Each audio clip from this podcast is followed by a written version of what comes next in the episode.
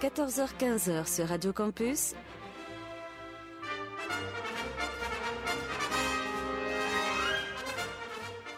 Les aventuriers des salles obscures. Le magazine cinéma produit par le quotidien du cinéma. Présenté par Christophe Dordain.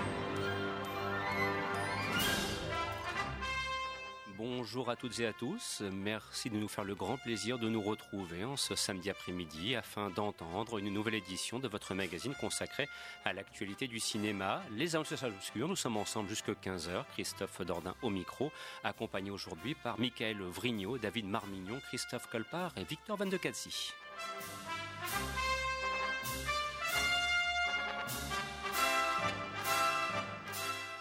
Alors, quel menu pour les aventures de salles obscures en ce samedi après-midi? Eh bien, on va se faire plaisir, apparemment, autour de la table, puisqu'il sera question de Rampage. Je vous précise tout de suite que nous allons vous proposer un panorama des principaux films que nous ayons vus et qui soient sortis dans les salles les mercredis 2 et 9 mai. Tel est le cas de Rampage avec The Rock, Dwayne Johnson. Nous évoquerons aussi le Festival de Cannes avec euh, la participation de Javier Bardem et de Penelope Cruz dans le film Everybody Knows. Il sera également question de nouvelles réalisations de Christophe Honoré et puis on s'intéressera à un désastre cinématographique annoncé, c'est Death Wish avec Bruce Willis, malheureusement.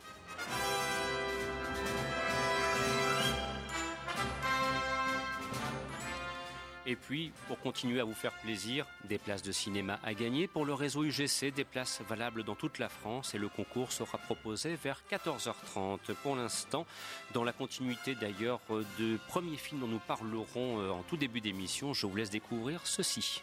Vous verrez, c'est une petite pépite musicale que j'ai l'occasion euh, de, comment dirais-je, d'acquérir pour l'émission récemment et, et vraiment c'est une très très belle découverte. À tout de suite.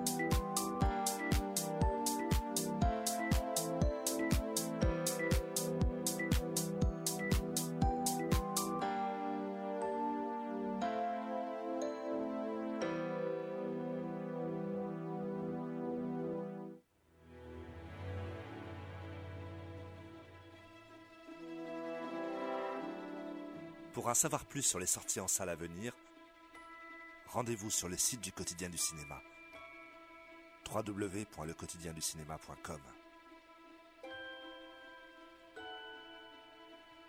Radio Campus jusqu'à 15h. C'est les aventuriers des salles obscures avec Christophe Dordain.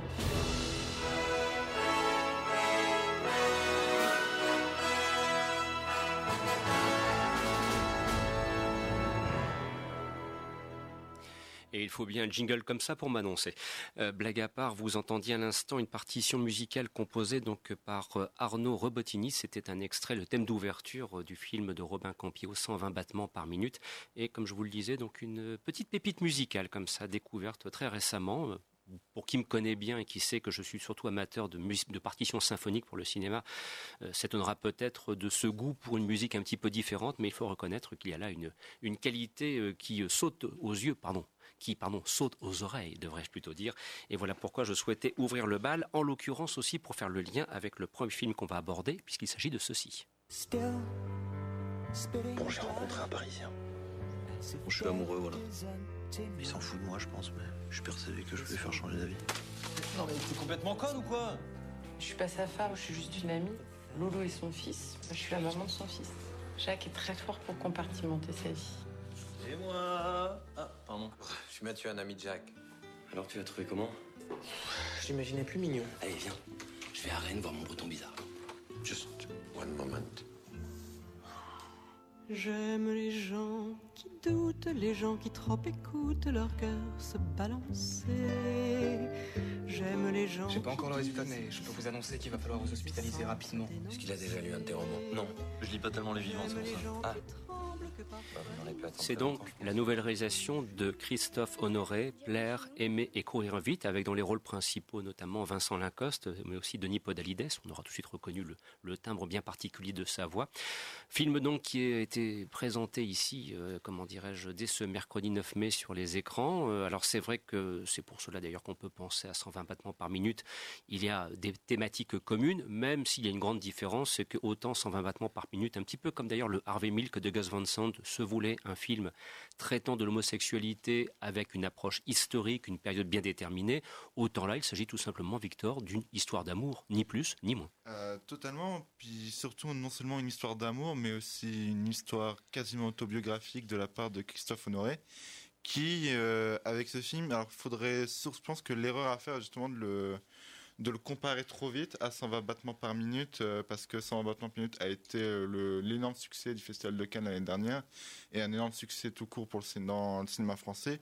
Donc on va trop souvent faire vite, euh, on va trop facilement le rapprocher.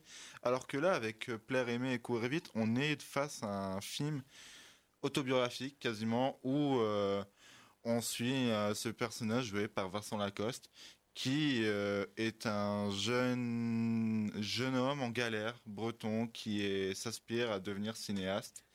Donc euh, dans les années 90, donc il est très difficile de ne pas faire le lien entre euh, ce personnage et Christophe Honoré. D'autant plus que on va avoir droit en fait à, un film qui te permet en tant que spectateur, si tu ne connais pas son cinéma ou si tu le trouves peut-être Chiant. oui, je, je dirais pas chiant, mais euh, Rébarbatif. mais euh, si tu le trouves, euh, si tu le trouves pas à ton goût, c'est peut-être un film qui va te permettre de le comprendre puisque on est, on assiste un peu aux origines du cinéma de Christophe Honoré en fait. On va comprendre vraiment cette envie de de combattre euh, une certaine morbidité puisque comme on est dans les- on est quand même face aux années SIDA dans ce film. Et euh, le personnage joué par Vincent Lacoste va, euh, c'est un personnage assez euh, enfermé dans ses illusions, qui veut tout faire pour rendre la vie un peu meilleure, voire optimiste par moment. Ça va et on trouve ça dans les films de Christophe Honoré, dans les chansons d'amour, les bien-aimés. C'est beaucoup de choses tragiques, mais qui sont contrebalancées par des scènes de chant. Alors qu'on aime ou qu'on n'aime pas, euh, bien sûr, mais qui ajoute peut-être des pulsions de vie. Et tout ce film pourrait cristalliser euh, ce, cela dans ce cinéma. Alors rappelons que Christophe Honoré, la, première fois où vraiment on a pu en parler d'ailleurs autour de cette table, car nous étions déjà là à l'époque, c'était en 2001 pour un film qui s'appelait 17 fois Cécile Cassard. Voilà, un, un petit souvenir que j'ai d'un bon petit film qui nous a permis de découvrir Christophe Honoré qui s'est affirmé ensuite effectivement avec les chansons d'amour ou bien encore dans Paris, et, ou bien on pourrait aussi citer ma mère également. Euh, Michael, toi-même tu as vu sa dernière réalisation, alors est-ce que tu es sensible aussi à cet univers? Est-ce que tu retrouves effectivement un petit peu ce que peut-être d'ailleurs tu as apprécié dans de précédentes films, dans les précédents films qu'il a réalisés. Le truc c'est que c'est enfin de ça fait quand même pas mal d'années que je trouve qu'il s'était un peu perdu euh, dans, dans, les trucs conceptuels. Enfin je sais pas si on a autour de la table qui ont vu les métamorphoses, qui est une adaptation euh, euh, d'Ovid ou euh, des trucs à base de, de diastème. Enfin c'est euh, je trouve c'est moi c'est il m'a il, m'a perdu et puis là comme beaucoup de, de bons réalisateurs en fait quand il revient à quelque chose d'assez simple, c'est-à-dire une histoire d'amour euh, c'est bah c'est je trouve je trouve le film formidable en fait. Euh, c'est c'est un film qui est, euh, qui, qui, est, qui est touchant qui qui est, qui est constamment dans un équilibre entre entre le, le drame et la drôlerie. C'est un film qui est assez léger mine de rien malgré le malgré le, le, le thème qui pourrait être assez lourd. Pour, on pourrait vraiment entre d'autres mains ça aurait pu être quelque chose d'hyper pathos.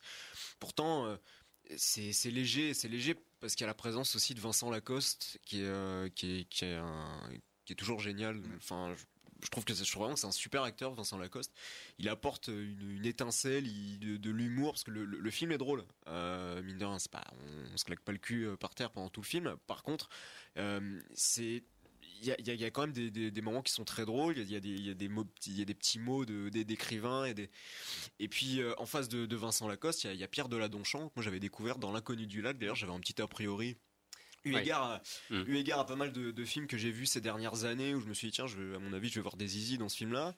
Et au fait, pas du tout. C'est, euh, c'est là-dessus, c'est assez soft et. Euh, et, on aime aussi voir des zizi dans le cinéma. Voilà, ouais, c'est vrai. Non, non mais, non, mais même la, la, la façon qu'a qu Christophe Honoré de, de filmer euh, les, les, les scènes de, de débat sexuel, en fait, c'est c'est à la fois assez, assez, assez brut, mais euh, on sent de l'amour là-dedans, en fait. Il y a, il y a, a quelque chose, c'est un fil entre, le, entre la tendresse et, et quelque chose d'assez cru. Et. Euh, le film est un peu à cette image-là, c'est-à-dire qu'on on alterne des, des, moments où on va voir euh, des gens atteints du sida, et puis d'autres moments on va avoir des discussions absurdes sur sur un kilomètre dans, dans la ville de Rennes sur sur une copine du héros qui, qui lui explique bah, qu'en gros il a de la chance parce que bon au moins quand t'as le sida tu peux bouffer ce que tu veux.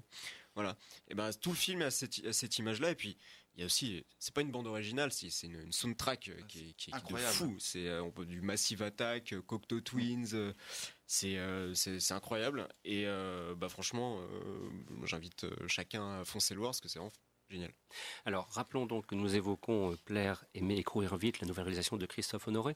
Euh, un, un, petit mot, alors peut-être euh, Victor, euh, et après on pourra reprendre, sur euh, le, le, cas particulier de Denis Podalides, dont on dit qu'il est vraiment il est, remarquable. Son personnage est absolument touchant. On le, il a, en fait, il a ce don de paraître si détaché face au, de paraître comme étant détaché face à tous les événements tragiques ou autres qui arrivent dans la vie de ses proches, mais il, en peut-être quelques secondes, en un changement de visage quoi, il te bouleverse euh, complètement. Moi, je, sans en dire trop, il y a un certain moment du film, il m'a vraiment mis dans un état euh, où j'étais vraiment pas bien en fait. C'est, il a vraiment c'est il est, il est, par contre, il est quand même super drôle aussi dans ce rôle-là. Hilarant. Ils ont, ils ont écrit un rôle de bon, ça, c'est c'est le j'emploie un mot un peu cliché mais le, le, le rôle de de, de de, de vieux PD en fait quoi. C'est-à-dire de euh, c'est un peu au début paraît presque caricatural en fait mais au, au, final il est tellement drôle et vachement plus subtil que ce à quoi il laisse penser. C'est-à-dire qu'en fait c'est ce gars en moustache qui avec un look à la, à la Michel Blanc presque ça, des, il, des, des, il, débuts il, il, est toujours en, en calbute avec des pantoufles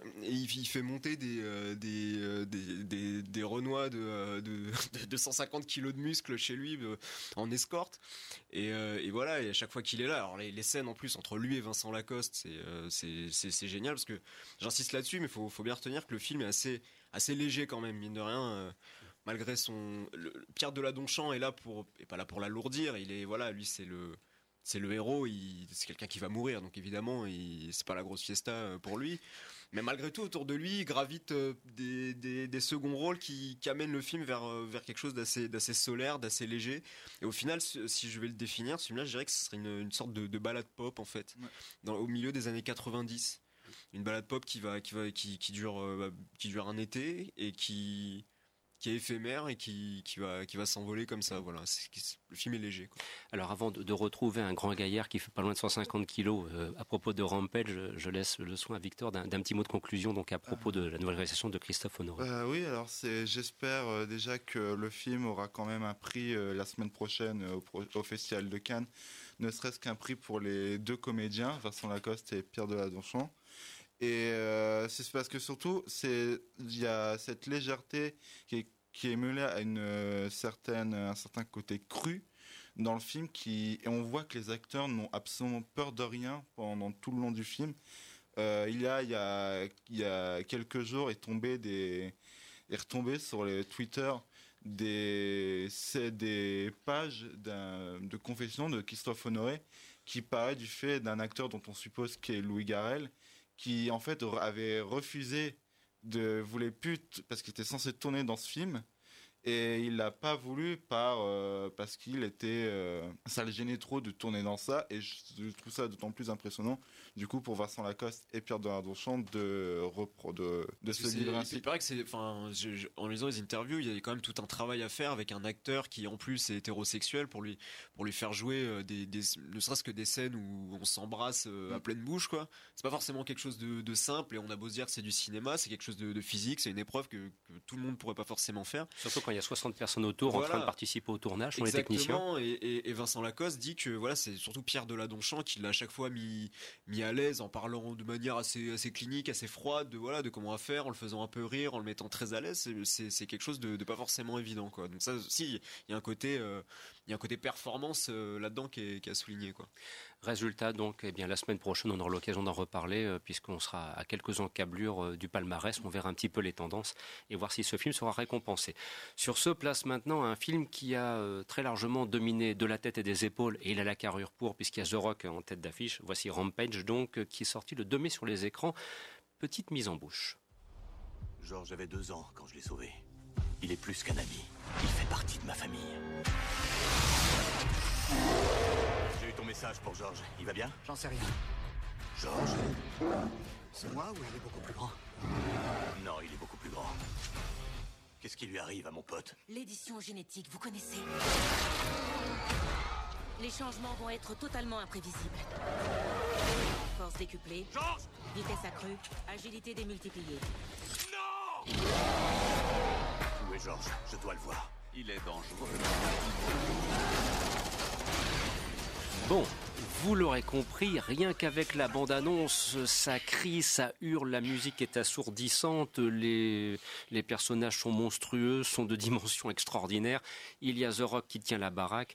Bon, David, c'est du pur plaisir, faut le reconnaître. Rampage, c'est du pur plaisir de cinéma. C'est, alors pour le coup, l'expression de popcorn movie, je pense, lui à merveille.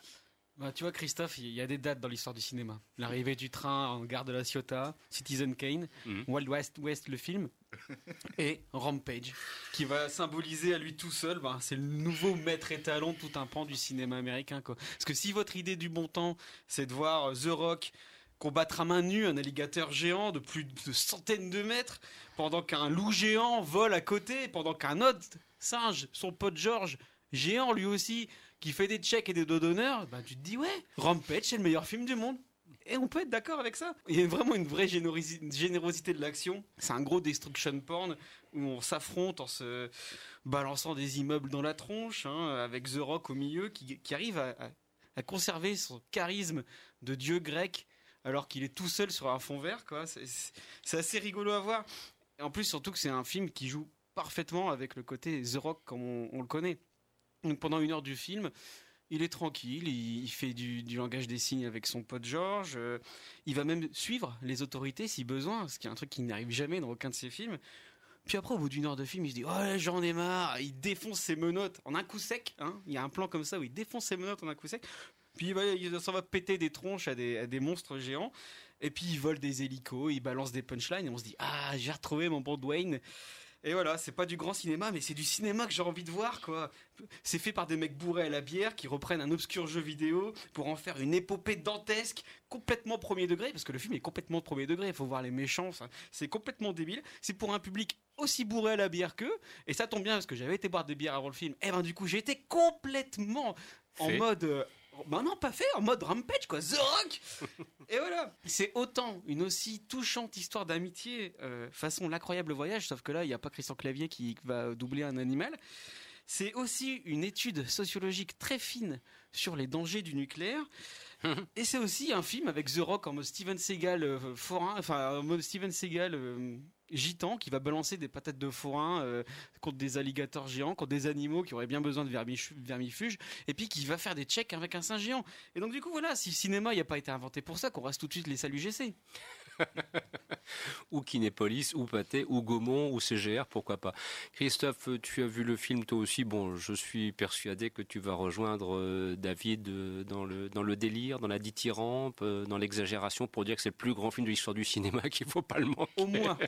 plus grand film, plus grand film du monde, faut quand même pas exagérer, mais en tout cas, moi, ce qui me faisait très peur à l'origine, c'est que c'est réalisé quand même par Brad Payton et que Brad Payton, pour moi, c'était de sinistre mémoire, cette ignoble purge qui était San Andreas, toujours avec Dwayne Johnson. Et là, franchement, San Andreas, c'était insupportable. Là, au moins, je vois une chose, c'est que Brad Payton a appris de ses erreurs, parce que franchement, San Andreas, c'était pas possible du tout. Tu, tu voyais les fonds verts à 20 km. Au moins, là, t'as au moins le, c'est au moins crédible.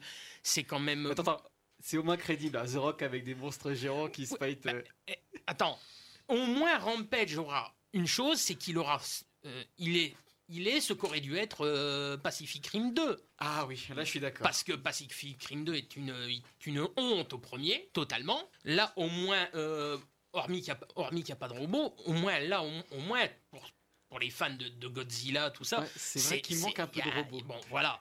Mais t'as as ce côté, t'as quand même ce côté euh, film de grands monstres, un peu. euh, et, ça, même si t'as des, même si t'as des trucs qui sont quand même assez, euh, assez, euh, assez drôles et puis euh, et complètement exagérés. Par exemple, le loup volant, tu le dis toi-même. C'est en plus, c'est vrai que niveau dialogue, bon, ça se foule pas, mais Il y a quand même, il y a quand même un dialogue à, à repérer, c'est quand même le, le personnage de Je- Jeffrey Dean, comment il s'appelle? Jeffrey Dean Morgan. Jeffrey Dean Morgan qui joue exactement comme euh, il joue Negan dans la série The Walking Dead, et il dit une phrase comme euh, Entre trou du cul, il faut céder. Ouais, Oui. entre trou du cul, il faut céder, et je suis là quand la science s'est pas torché le cul, et Voilà, c'est quand la ça, science s'est pas que- torché le cul, on Mais alors, Parce que c'est génial. Non, c'est vraiment le film de série Voilà, B des années faut- 80. voilà, faut, faut- faut bien qu'on le comprenne. parce que Fait- je, je rappelle pour qui nous écoute à l'instant sur, sur l'antenne que, que nous évoquons donc Rampage avec Dwayne Johnson que vous annoncez Ah, comme c'est- étant le grand film Ah, de l'histoire du cinéma. Non, mais disons que c'est pas du Christophe Honoré. Ça serait réalisé par Christophe Honoré, et j'aurais tellement envie de voir ça.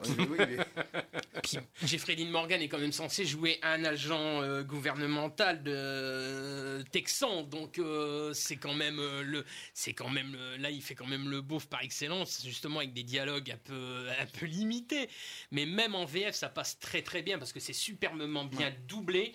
Parce que Dwayne Johnson, c'est Guillaume Orsa et ça a été Guillaume Orsa, ça a été la voix, la première voix de Vin Diesel et c'était peut-être une des, c'était peut-être, mais moi je la préférais à celle qu'il a maintenant.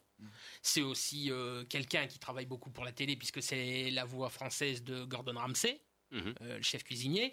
Et puis pour euh, Jeffrey Dean Morgan, c'est quand même Lionel Tua, c'est quand même la voix officielle de, de Wayne Wilson. Donc c'est quand même des doubleurs qui ont quand même des belles. euh, Oui, mais les doubleurs ne font pas forcément la qualité ou le succès d'un film. Non, euh, je dis pas ça, Christophe, mais- quand même. Et qui double Georges? Moi Oui. enfin, voilà, ce qui est génial avec les films de The Rock, c'est c'est des films de The Rock. Tu vas Mm. voir ça parce que tu te dis euh, The Rock, il va faire Ouais. le kéké, qui va péter son, son plâtre en disant euh, papa doit aller travailler et puis il doit aller, il vole des hélicos, il défonce des singes. Enfin, voilà quoi, c'est la vie. À sa façon, se le disait hors antenne. Euh, maintenant, bah, Dwayne Johnson, quelque part, il est un petit peu un- un- une espèce de croisement entre le Bruce Willis des grandes années, le Schwarzenegger des grandes années, et c'est le terrain qu'il occupe maintenant, parce qu'il est capable d'alterner des films un petit peu plus sérieux, ou bien effectivement de très grosses machines qu'il faut prendre effectivement au premier degré comme Rampage. Et voilà, il y, a tout un terrain du cinéma d'action blockbuster qu'il occupe encore pour quelques années, visiblement. Son prochain, c'est euh, un- une espèce de faux remake de Die Hard euh, avec la seule, euh, la seule, le seul petit truc qui va changer, c'est qu'il a une jambe en moins, donc du coup, Non, il... les deux. C'est il est. les C'est pas deux. qu'une seule Ah non, non, non, c'est les deux. Ça s'appelle Skyscraper, ça va être génial parce que c'est la première fois qu'ils vont faire Die Hard dans un immeuble, c'est-à-dire Die Hard quoi. Mm. Donc du coup, ça va être formidable, puis, si forcément. Vous, si vous êtes amateur euh, de combat d'animaux géants, il y a aussi en cet été, il y aura aussi The Meg. Ah de- oui, avec Jason Statham. C'est vrai qu'il c'est un peu un concurrent. hein. Moi, Voilà. c'est pour ça que j'ai envie de voir le, le spin-off de Fast and Furious qui sera forcément génial. Jason Statham et, Et The The Rock, Rock. en même Mm. temps. Je veux dire, les, les deux grands euh, kékés euh, bourrés de muscles des- du cinéma de- américain. Enfin, ça va forcément être génial. Christophe, un petit mot de conclusion. Ouais, bon, de toute façon, en plus, c'est tiré d'un jeu vidéo euh, borne d'arcade des années 80. Bon, tu peux pas faire non plus un Non. scénario. Non, mais ils ont, euh, mais c'est quand en- même. ils ont quand même repris vachement de trucs de, Ah oui, ils ont- du jeu vidéo, des- les bonus, Ah oui, euh, oui, oui, li- oui. l'histoire. Oui, oui, ça c'est euh, ça c'est très bien fait. Et si on est même très attentif, tu remarqueras que la borne d'arcade d'origine est dans le bureau des des deux du frère et de la sœur qui détiennent le, le Juste laboratoire de avant que tous les immeubles ils explosent dans un grand fracas. Voilà.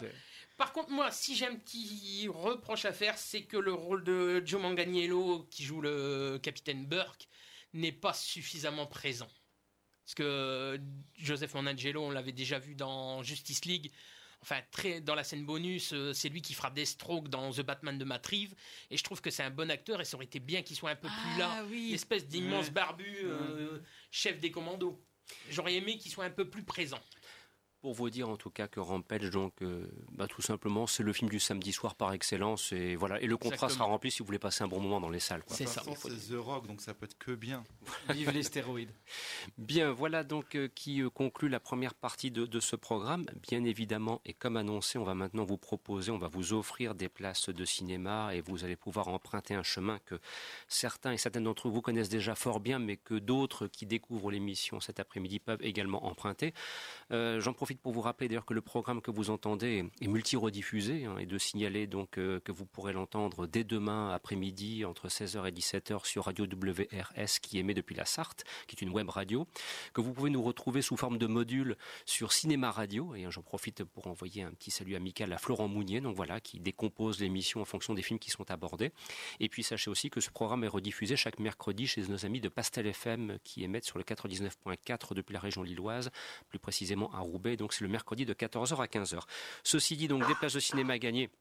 Voilà, c'est c'est l'opportunité que nous vous offrons. Euh, Des places quand même pour aller voir un film de votre choix sur les écrans UGC. Et ce sont des places qui sont valables partout en France. Pour participer à ce concours par courriel, par mail, donc concours le quotidien du cinéma.com. Une petite question et pendant ce temps-là, on va pouvoir écouter une partition musicale composée par John Williams pour un film que je vous laisse le soin de, découvrir et je vous en reparlerai un petit peu après. Et quant à la question euh, liée à l'actualité, vous allez voir qu'elle est d'une actualité mais vraiment foudroyante et brûlante. Mercredi prochain sortira sur les écrans encore un film de super-héros, mais celui-là a le mérite d'être drôle. C'est l'acte 2 qui va être présent. Quel en est le titre? Voilà, voyez, la question est vraiment d'une foudroyante complexité. Donc, quel est le titre du film qui sortira mercredi prochain sur les écrans Il y a notamment Ryan Reynolds, entre autres. Et donc, c'est l'acte 2 de ce super-héros d'un genre bien particulier. Réponse attendue, concours arrobase, le quotidien du cinéma.com. Il y a des places de cinéma à gagner, valables partout en France pour le réseau UGC. Excellent après-midi à l'écoute de cette émission.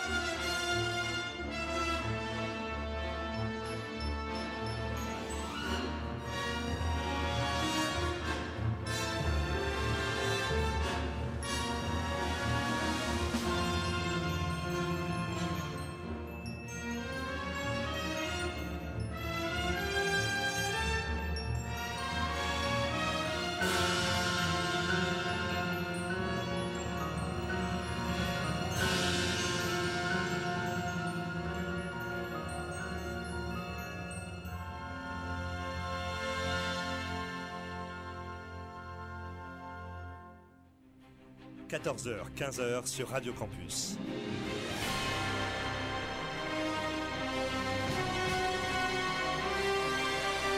Les aventuriers des salles obscures. Avec Christophe Dordain.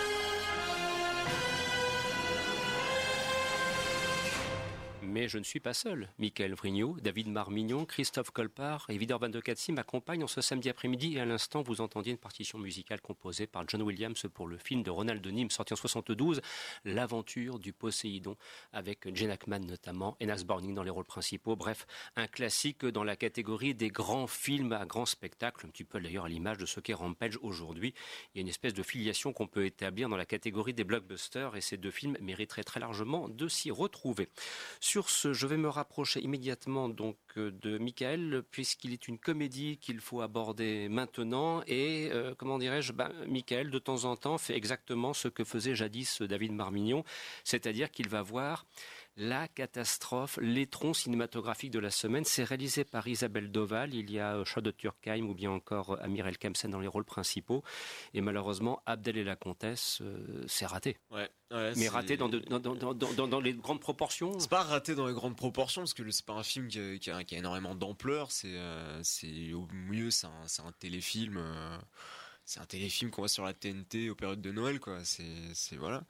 Mais euh, c'est, il, est, il est plus gênant que raté en fait. euh, C'est euh, ce film-là. C'est marrant parce que moi je l'aime bien en fait, Charlotte de Turckheim. Enfin, je la trouve sympathique. Non pas que ce, pourtant, elle a pas une carrière au cinéma extraordinaire. Elle est sympathique et puis elle est, elle est marrante de naïveté parce que hum, on lui donne souvent des, des, des rôles d'aristo parce qu'elle, elle a un peu ce, ce truc-là. Elle, les cheminots, euh, c'est pas son truc. Elle, elle, défend l'honneur des aristos, en fait. Elle, c'est son truc. Elle aime montrer. euh, elle aime euh, dit voilà montrer ce que c'est que voilà on est des aristos on a du cœur on a de la loyauté on a du, du machin le truc et, et du coup bah elle accepte souvent ce, ce genre de rôle bon elle avait fait, elle avait réalisé le film les aristos elle avait fait un film qui s'appelait la pièce montée aussi je- voilà vous l'avez pas vu moi euh, bon, bref moi je l'ai vu euh, c'était pas je crois qu'elle avait même joué Marie-Antoinette dans euh, Jefferson à Paris euh, C'est ça, de voilà. James Ivory. Bref, et du coup, bah là, c'est, elle, est- elle arrive. Le personnage est aussi naïf qu'elle, c'est-à-dire que c'est une, une aristocrate qui, qui à la mort de son mari, euh, va devoir euh, refiler les terres, le domaine euh, toutes les possessions, parce qu'il y a une tradition familiale qui veut que les, les filles ne, possèdent jamais rien. va devoir donner ça en fait à son neveu qui est insupportable, qui est, un petit parvenu, nouveau riche. Et euh, par un concours de circonstances, parce qu'il se trouve qu'ils ont aussi un centre de rééducation pour euh, pour jeunes, euh, ces, aristocrates. Ne me demandez pas pourquoi, j'en sais rien. Il y a un, un jeune du, centre qui va s'échapper et se retrouver chez elle, se faire tirer dessus pendant une partie de chasse, et euh, il va se retrouver chez, chez cet aristo parce que voilà, euh, me demandez toujours pas pourquoi, euh, a refuse de le, à partir du moment en fait où ils lui ont tiré dessus, euh, considère que euh, que l'honneur des, des aristos fait que on, on rend pas un centre de détention pour mineurs un jeune sur qui on a tiré. Voilà. Ce qui est Et- logique. Voilà, oui, non, c'est vrai, ce qui est très vrai. Et euh, bah, du coup, là, ça- on va voir tout un espèce de micmac entre ce jeune qui va essayer de voler, parce que c'est un jeune. Alors, faut savoir, c'est un jeune qui est un expert en, en art, en fait, qui est capable de reconnaître un. qui, qui, arrive à reconnaître un De Vinci euh, premier coup d'œil, euh, qui, voit des, pots en céramique du, du 14e siècle, mais qui arrive à voir que le couvercle n'est pas d'origine, ce genre de choses. Donc voilà.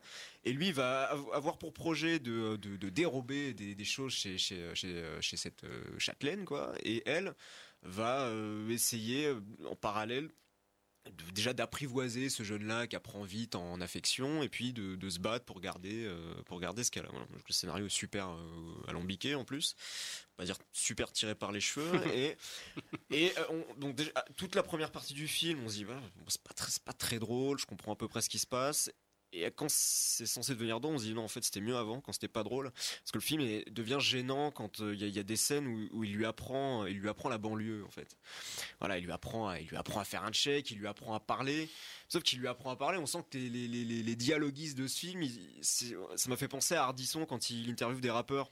Dans Salut les Terriens, c'est à base de euh, wesh, euh, je te fais le topo, euh, yo, tu t'es relou toi, Ziva. je- Enfin voilà, ça, tourne autour de ça. Il y a une scène qui qui est affligeante où on la voit arriver au ralenti sur du rap avec une veste de, de MC Hammer, euh, avec une casquette à l'envers. dans- Elle arrive en banlieue et puis euh, elle marche, euh, je sais pas comment. Enfin, c'est la, la- la scène est absolument grotesque. Mais enfin, est-ce qu'il n'y a pas un producteur qui a quand même réfléchi deux minutes pour se dire que produire un film avec un scénario aussi débile, c'était d'une Non, non. d'une- d'une bêtise Parce confondante qu'attends, si tu changes le film et que à la place de Charlotte de Turckheim, tu mets Christian Clavier, là ça devient du génie.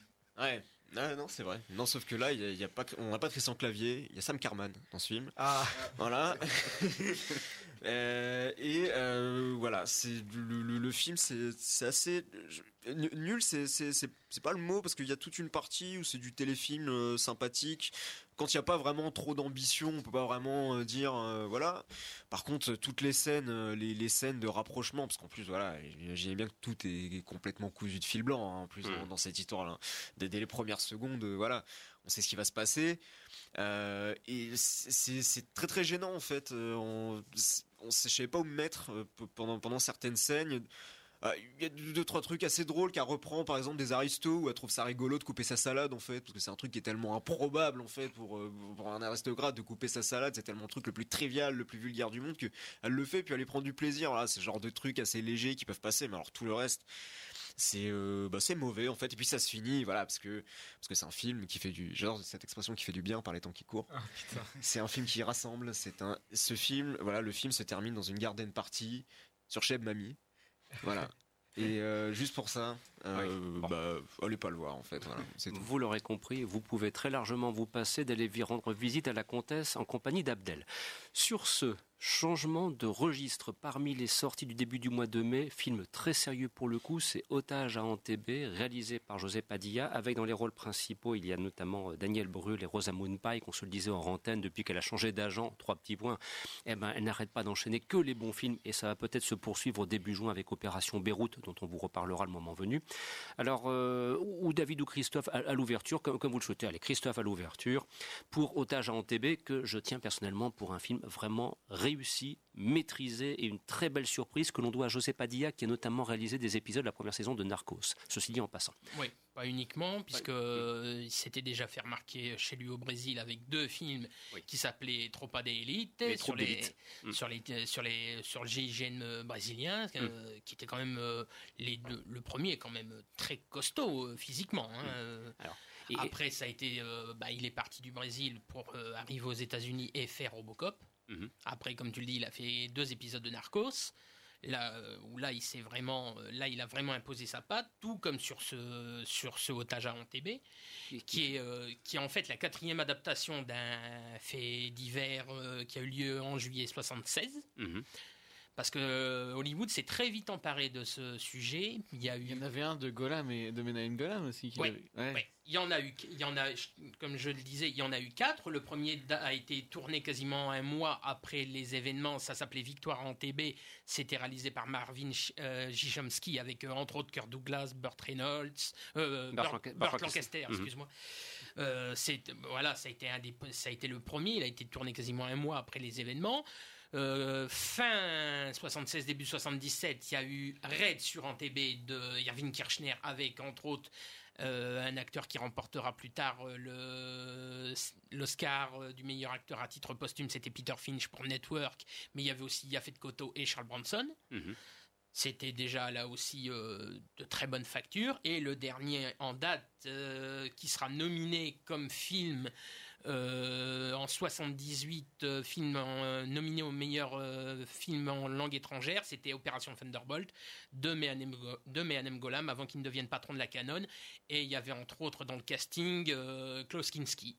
Et Qui, un- repre- qui joue le rôle de, de Daniel Brühl dans, ce, dans, dans cette version de José Padilla. et qui était effectivement là aussi un film d'excellente facture. Alors David, euh, toi qui as vu Otage en TB tout comme moi et Christophe, qu'en as-tu pensé? Est-ce que tu partages ce point de vue? Il a, il a une approche intéressante parce qu'elle est, on ne sait pas forcément ce à quoi on s'attend. Ouais, carrément. En fait, y c'est un vrai film de tension déjà, parce que bon, même si on connaît comment euh, l'issue de, de cette situation de prise d'otage, il y a c'est une, une vraie tension qui dure, qui dure et qui dure. Et hum, il y a des très beaux personnages, et c'est surtout un vrai film de réalisateur. Comme tu disais, Padilla, il retrouve la force de sa réalisation qu'on avait pu retrouver dans, dans Narco. Il associe événements historiques et vie quotidienne avec une représentation de danse euh, qu'on voit dans tout le film. Donc en même temps que les militaires préparent euh, l'assaut, on voit euh, euh, la, copine d'un des militaires justement qui, euh, qui prépare son, son, spectacle de danse. Et donc du coup, ça, le tout cumule dans un, dans un assaut final avec des images, ça donne des images extrêmement fortes avec une BO hallucinante euh, qui martèle comme ça, qui est martelée pendant tout le film. Donc du coup, tu as une, une, une tension étouffante qui, qui explose à l'assaut final. Il y a une très belle ph- photographie. Il y a des sacrés acteurs. Hein. Rosamund Pike, euh, je sais pas où elle, elle sort cette force, mais euh, depuis euh, Gone Girl et, euh, et notamment cette année Hostile, elle est au sommet de son truc. Il y a une scène avec elle au téléphone. Elle est terrassante d'émotion. Il y a Denis. hein, Grande scène, très grande scène. il y a Denis Minochet, euh, Ouais. le, le- le français qui était aussi dans le. Très bon. Dans le, c'était quel film euh, Jusqu'à la garde. Jusqu'à la garde qui m'avait. euh, pff, et donc du coup là, il, il est encore là, un- comme un monstre de charisme. Et voilà, le, le film, il est très très efficace. Il évite toute sensiblerie. hein. On n'est pas chez Peter Berg, hein, par exemple. Mm. Et euh, voilà, moi j'ai surtout pensé beaucoup à Munich euh, avec la même conclusion, c'est-à-dire que bah, la violence engendre toujours la, la violence. Et la, la dernière phrase du film, elle est déclarée par le Premier ministre à l'époque, et elle sonne comme un coup d'éclat bien glacial qui est toujours tristement d'actualité. Alors, euh, Christophe, euh, parce qu'on doit accélérer, un, un petit mot rapide euh, à propos de Eddie Marsan, s'il te Ah plaît. bah oui, parce que Eddie Marsan, c'est euh, il joue Eddie le... Marsan, pardon. Ouais, il joue le rôle de, de Shimon Peres. Et c'était pas franchement évident non plus. Beaucoup de maquillage quand même. hein. Oui, oui, oui, oui. euh, c'est vrai qu'il y a- Mais c'est vraiment crédible, quoi. Mais c'est crédible, ça reste crédible. Et puis dans le jeu, tu le sens quand même euh, vachement euh, investi par le rôle. Tout comme euh, Li- euh, Lior Askenazi qui joue le rôle de Yitzhak Rabin. Euh, faut dire aussi un petit mot de, euh, qu'il y a Nonzio Anonzi qu'on avait vu dernièrement chez Kenneth Branagh dans Cendrillon, entre autres, et euh, qui joue lui le rôle d'I- d'Idi Amin Dada. Euh, Extraordinaire. Là, hein. euh, C'est presque du niveau de Forest Whitaker dans le dernier roi on y d'Écosse. est presque, puisque les événements d'otage à Montébé sont légèrement évoqués Oui, c'est ce que dans je le dernier je voulais roi d'Écosse revoir de le dernier roi d'Écosse pour voir s'ils en parlaient oui. Ils en parlent, mais très peu. Très, très Oui, parce qu'il y a quand même deux otages qui avaient été blessés, Voilà, hospitalisés, qui ont ça. été butés après. hein. Voilà, c'est ça. Et ça, le film n'y fait pas référence, Oui, par contre. et Juste puis, à la euh, fin dans le carton. Oui, oui, Ouais. vraiment. Et il y a aussi un acteur qui joue aussi un, euh, un capitaine français, c'est Brontis Jodorowsky, c'est le fils d'Alejandro Jodorowsky qui joue le, le capitaine de l'avion. Enfin, enfin, donc, je, je suis Non, désolé. de- franchement, c'est une. c'est- Oui, vas-y. Pour les quatre adaptations, euh, elle est en- pour moi, elle est en second après celle de Mehan et Golam, Opération Thunderbolt. Même si j'aime beaucoup aussi celle de Chomsky, mais enfin bon, après, Ouais, c'est un, vieux- un- un vieux débat. En tout cas, il se rattrape de Robocop. hein. Oui, c'est Ouais. vrai. Alors, sur ce, Et il chers- serait bien de les sortir en DVD. Sur ce, chers amis, il faut donner le coup d'accélérateur si on veut pouvoir euh, terminer en apothéose avec Death Wish, mais je souhaiterais qu'on prenne le temps nécessaire, Festival de Cannes oblige, de parler avec Victor de ceci. Salut papa On est tout prêt. C'est Tata Anna qui est venue nous chercher à l'aéroport. Johan, elle c'est ma sœur Laura. Beaucoup mieux. Il a rien à voir avec l'autre. T'es magnifique. Paco Qu'elle a grandi. Ta mère et Paco Ils étaient amoureux. T'es sérieux? Alors cela commence effectivement euh, un petit peu euh, avec l'idée de qu'on peut se faire de, de l'Espagne. Euh, Voilà, c'est ensoleillé, c'est chaleureux, c'est musical, mais très rapidement le drame va finir par poindre dans cette réalisation donc euh, du, du cinéaste iranien. Et donc voici Everybody Knows avec Javier Bardem et Penelope Cruz qu'on retrouve euh, après un Escobar qui tire pour le coup a, a été un gigantesque flop dans les salles obscures, ceci dit en passant. Victor, qu'as-tu pensé de, de cette réalisation et qui est actuellement au Festival de Cannes? Alors oui, pour euh, ce film d'ouverture euh, du 111e Festival de Cannes, euh, j'étais très impatient à l'idée de retrouver euh, le cinéma d'Asghar Farhadi. D'autant plus que là, on le voyait, euh, ce n'est pas sa première excursion en Europe, puisqu'il avait fait il y a cinq ans le passé, avec, euh, en France avec euh, Bérénice Bejo et Tahar Rahim. Et donc ici, il est en Espagne, et après la claque qu'il avait mis à tout le monde il y a deux ans avec le client, j'étais très curieux de voir ce qu'il allait nous proposer. Et la, à- après ces 2h12 euh, de film, j'ai eu un sentiment euh, très mitigé devant, euh, devant ce film. Euh, J'en suis venu à la conclusion que c'est un, un petit film d'Asghar Farhadi que je conseillerais à tout le monde si vous ne connaissez pas son cinéma et que vous voulez commencer en douceur avant, avant de continuer avec des vrais morceaux de cinéma que sont Une séparation Le client. Parce qu'en fait, euh, dans, euh, dans Everybody Knows, donc comme on montre on l'a dans la bande-annonce, euh, il montre une société espagnole. là, tout comme il auscultait la société iranienne dans ses autres films, il l'ausculte euh, de sur les moindres détails dans la première partie du film. Donc, on a ce côté très village avec les traditions, le fait que tout le monde se connaît, on est très festif, d'autant plus que le film se passe pendant un mariage, lors d'un mariage en fait. Et euh, ce qui intéresse toujours Faraday, c'est le micro-événement au sein d'un cercle qui va euh, tout changer, euh, en l'occurrence ici un kidnapping, et il va observer en fait ce qui, ce qui pourrait amener, qu'est-ce qui pourrait faire réagir tous ces personnages intimement, et donc ce qu'il faisait aussi avec une séparation et euh, le client entre autres. Mais en fait ici, moi le problème avec Everybody Knows, c'est que il le fait de manière euh, assez euh, paresseuse.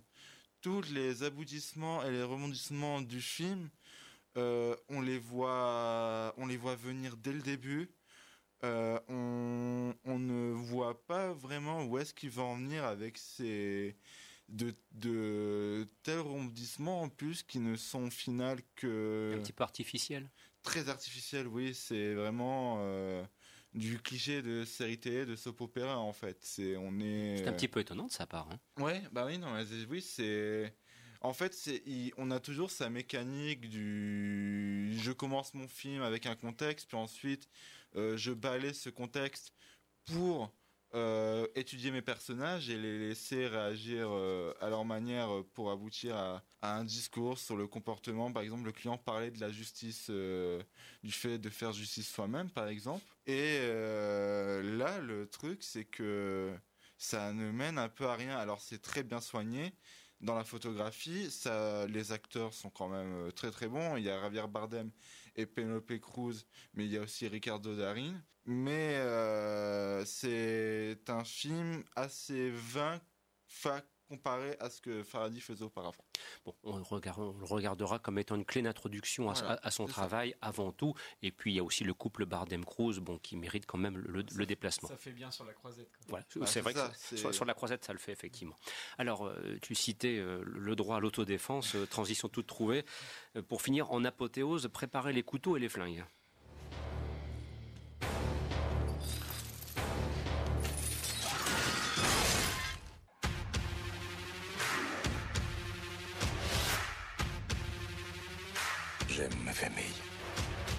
C'est quand elle a eu le plus besoin de moi. Police secours, que puis-je faire pour vous Il y a des hommes, ils sont rentrés chez moi, je crois qu'ils sont là. Non. Que je n'ai pas pu la protéger. Papa, où est maman? Les hommes qui ont fait ça courent toujours. Vous ne pouvez rien faire, c'est ce que vous êtes en train de me dire? Je veux un flingue.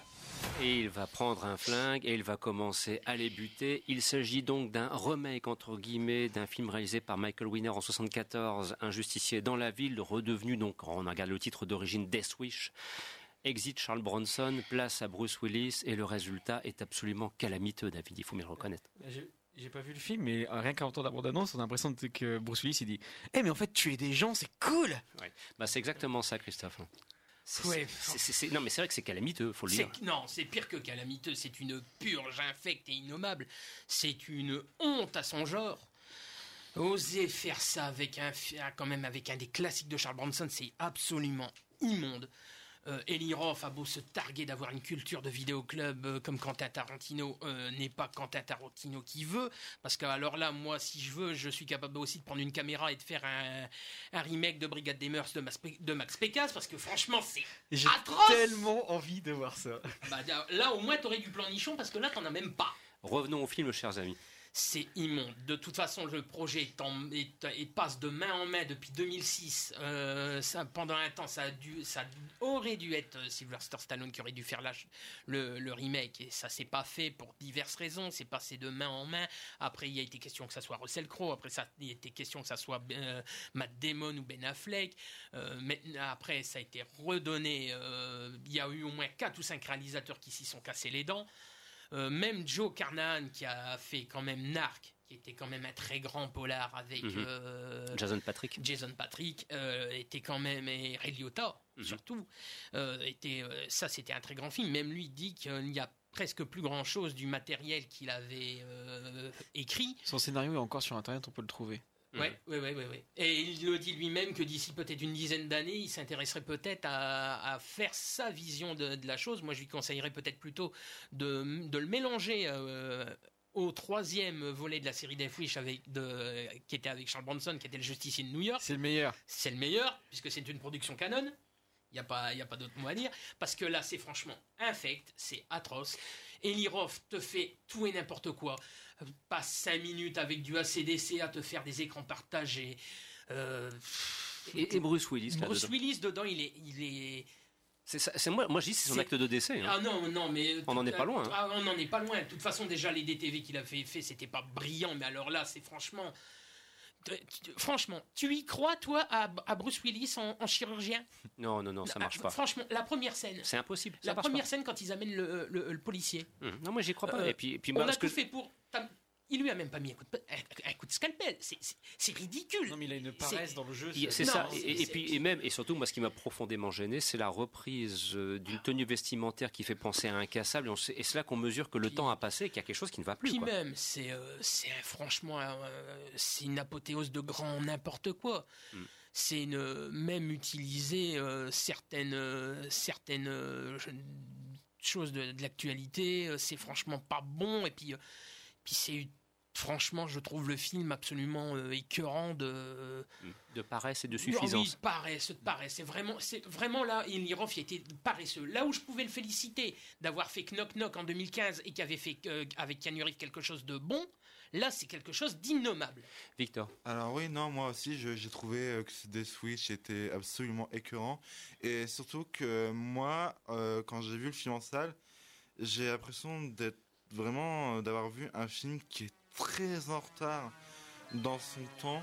Parce qu'il faut savoir, il me semble que ce Death Switch a été euh, recalé euh, un nombre incalculable de fois euh, de sortie parce que euh, il y a eu des, fusillades, il y a eu des cas de des, des histoires de fusillades. Et là, le film, ils ont décidé de le sortir euh, au moment où il y a eu la tuerie de Parkland. Qui a, c'est là qu'il y a vraiment, où on est vraiment ce mouvement anti-armes euh, qui a commencé à, à, re- à surgir. Et moi, non, quand tu vois un film qui te glamorise autant les, les magasins d'armes, les- le fait de faire justice soi-même, euh, c'est vraiment Mm. une vision de la justice que le film, en fait, te prend tellement au sérieux que ça te le glamorise. Et moi, j'ai trouvé ça révoltant. Et à la rigueur, moi, je me suis dit une chose pour un film. J'aurais adoré qu'un mec comme Paul Verhoeven ou quoi se réapproprie Death Switch à la rigueur pour mettre tout ce que tu vois dans euh, dans ce de Death Switch d'Eliros, mais il aurait pu faire un truc comme Starship Troopers qui pourrait justement dénoncer le truc en fait, et ça aurait été parfait. C'est ce qu'ils ont fait avec euh, le justicier Brackley Dealer hein, des Swiss Catch. De toute, fa- de toute façon, euh, même le David. David t'exagères un petit peu parce que c'est pas le meilleur, mais même quand tu vois le- les deux premiers, euh, qu'ils étaient véritablement deux, euh, une suite, Mm. hein, ça reprenait vraiment le. Le deuxième reprenait là où le dernier se terminait. Puis dans le premier, tu avais quand même cette tension qui était présente tout le long du film. Là, t'en as pas, t'as rien, c'est le- c'est le néant total. C'est un, chiro- un chirurgien qui devient un super tireur d'élite et qui tue tout le monde en de mouvement. bousasse intersidérale de- qui donne la nausée. Puis là, c'est plus un film de vengeance, alors que le premier était plus un vigilante. Quoi. Exactement. Carrément. C'était plus un mec qui était taré et qui tuait des gens. quoi. Parce que là, en fait, ça justi- limite, le film tente à justifier les actions de Bruce Willis, en fait. C'est ça qui est horrible en plus. Voilà donc euh, mot de conclusion, vous l'aurez compris, ce Death Wish, vous pouvez vous en abstenir.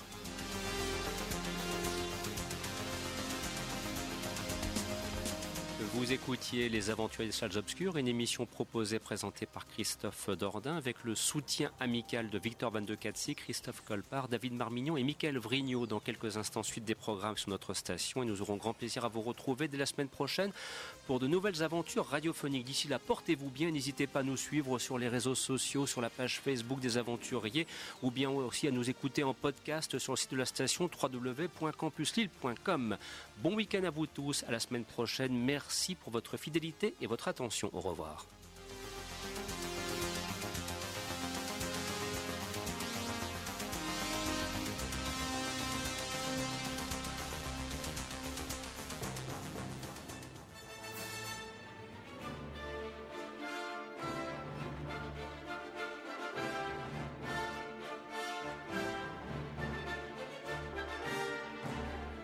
Aventuriers des salles obscures, c'est fini pour aujourd'hui.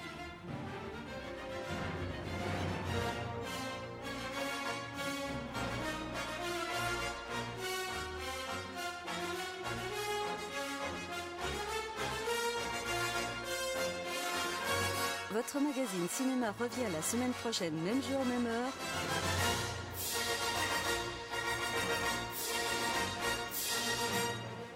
Pour toujours plus de cinéma.